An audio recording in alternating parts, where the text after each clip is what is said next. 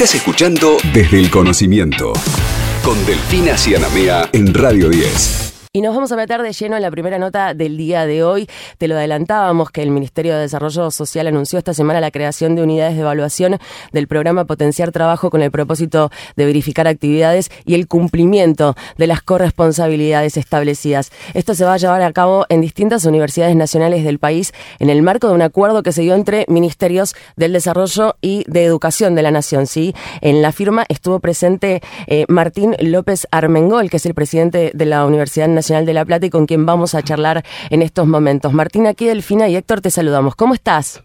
Hola, ¿qué tal? ¿Cómo les va, Delfina? Hola, Héctor. Gracias por el llamado. ¿Qué tal, Martín? Gracias por estar. Gracias a vos, exactamente, por estar del otro lado. Para arrancar, me gustaría preguntarte cómo es que van a funcionar estas unidades de evaluación y capacitación y qué nos van a permitir analizar y saber cuando se ejecuten.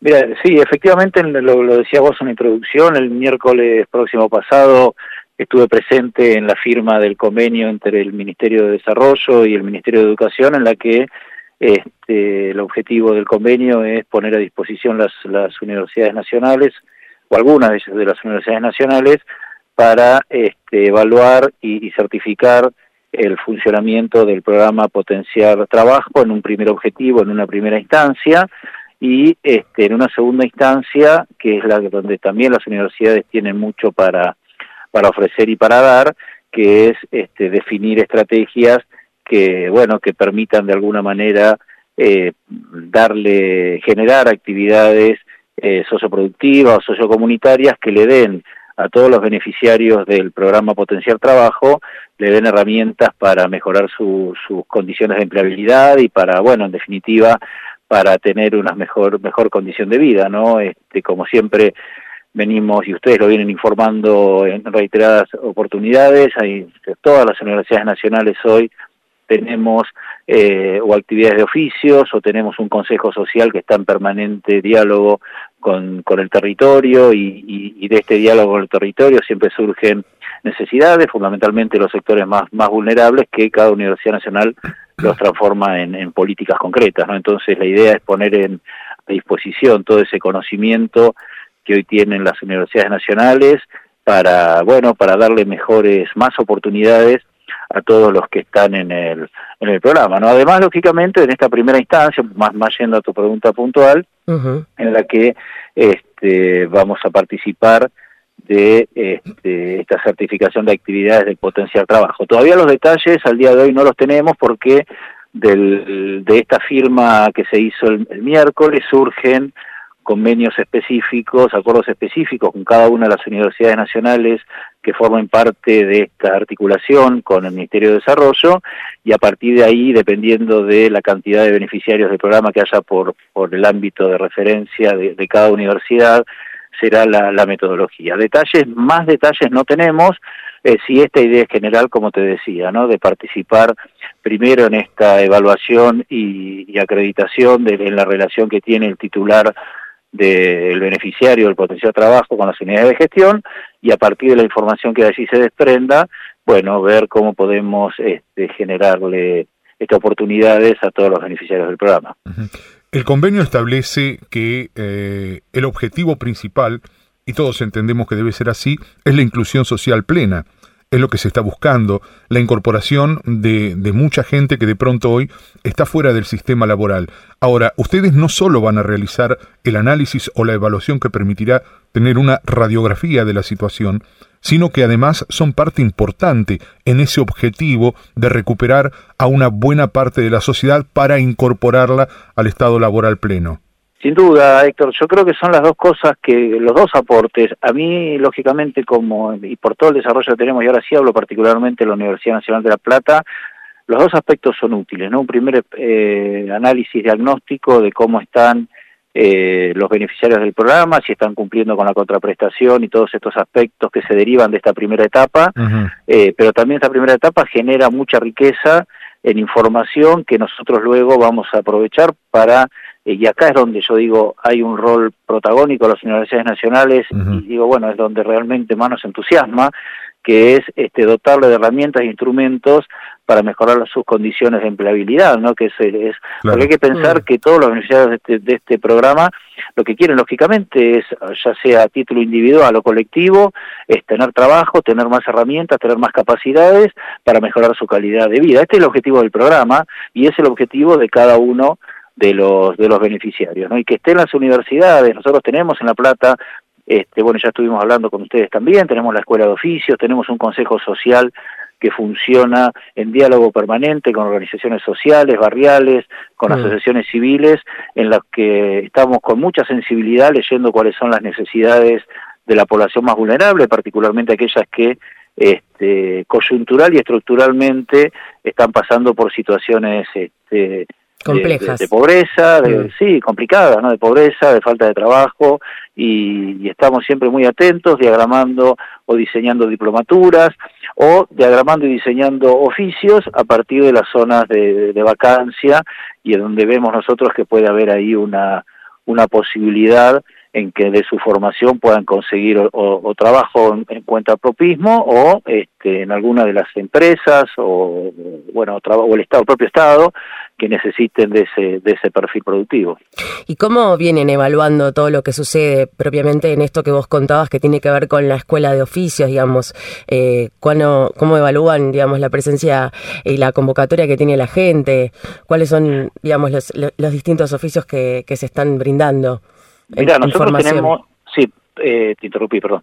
Eh, tenemos una, una, hasta ahora una muy buena experiencia con nuestra escuela de oficios. Eh, es una, una actividad y es una este, eh, célula nuestra que va creciendo muchísimo. Tuvimos un primer gran este, desafío que fue cómo seguir durante la pandemia, ¿no? Cómo seguir ofreciendo esto. Hicimos una traslación a, a una plataforma virtual y nos fue y nos fue muy bien realmente no hoy tenemos este eh, tuvimos 40 y 40 mil inscriptos cuando tuvimos esta posibilidad de la virtualidad no entonces realmente a nosotros nos genera un impacto muy importante hacia adentro de nuestra universidad y también creemos que estamos generando un impacto social importante, ¿no? que es un poco esta, esta, idea, este concepto de responsabilidad social que tienen las universidades públicas y que tenemos también la Universidad de La Plata, ¿no? y un poco nuestra gestión se mide a partir de la gestión de estos impactos. Y, y lo bueno que tenemos es que es una oferta dinámica, no es una oferta que el otro día hablaba con la responsable de que está en nuestra Secretaría de Políticas Sociales, eh, de tener siempre una oferta dinámica respondiendo fundamentalmente a las necesidades eh, de oficios que hay en la zona, porque en esto, del fin, el convencimiento que tenemos es que quienes asisten a la, Escuela de Oficios con la necesidad de, tener más herramientas y capacidades eh, para poder trabajar, lo hacen porque tienen la necesidad imperiosa de hacerlo, ¿no? Entonces nuestra oferta tiene que estar de alguna manera eh, en sintonía y en relación a lo que a la demanda que hay este, en, la región y en la zona. Y esto es un ejercicio permanente, ¿no? En donde hay algunos oficios que ya dimos y que ya no damos, y hay otros que sumamos. Eh, bueno, hay una lectura hay una lectura permanente de esto. Lo que no podemos hacer es que es quedar ofreciendo oficios que no que no tienen luego una, una realidad laboral que, que lo requiera. Entonces, en esto tenemos que estar y es un trabajo este que es bueno que, que, que es muy intenso no porque este es, es, es, diálogo permanente con las instituciones del medio para ver qué están necesitando, qué están requiriendo. Eh, la, la, evolución de la tecnología también hace que surjan nuevas oportunidades eh, de oficios.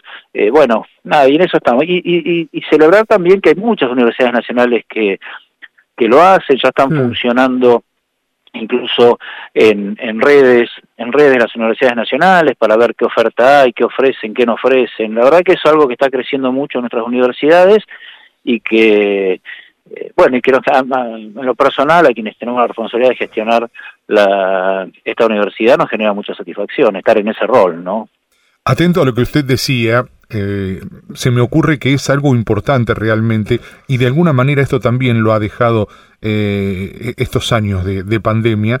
Eh, hay un apego de, muchos municipios del interior a lo que son las escuelas de artes y oficios. Esto de recuperar algunos mecanismos de trabajo que parece que no, pero eh, en muchas ciudades es muy difícil encontrar.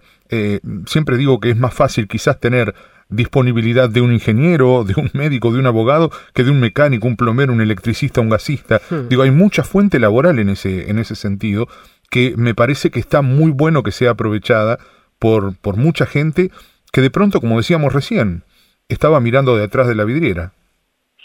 Hay muchos oficios que se han perdido, eh, hay muchos por, por esto, bueno, son años y años de este, la historia del país que ha a mi entender al menos, ¿no? Este, Ha dejado hace muchos años atrás de darle mucha importancia a todo este sector técnico que este, es muy requerido y es, y es muy necesario, ¿no? Claro, digo, usted en la escuela técnica secundaria tenía el, el, técnico electromecánico, ya salían del secundario con ese título, eh, ¿verdad? Eh, técnico electricista, eh, muchos salían a hacer pasantías y se han quedado a trabajar 20 o 30 años en una cooperativa eléctrica.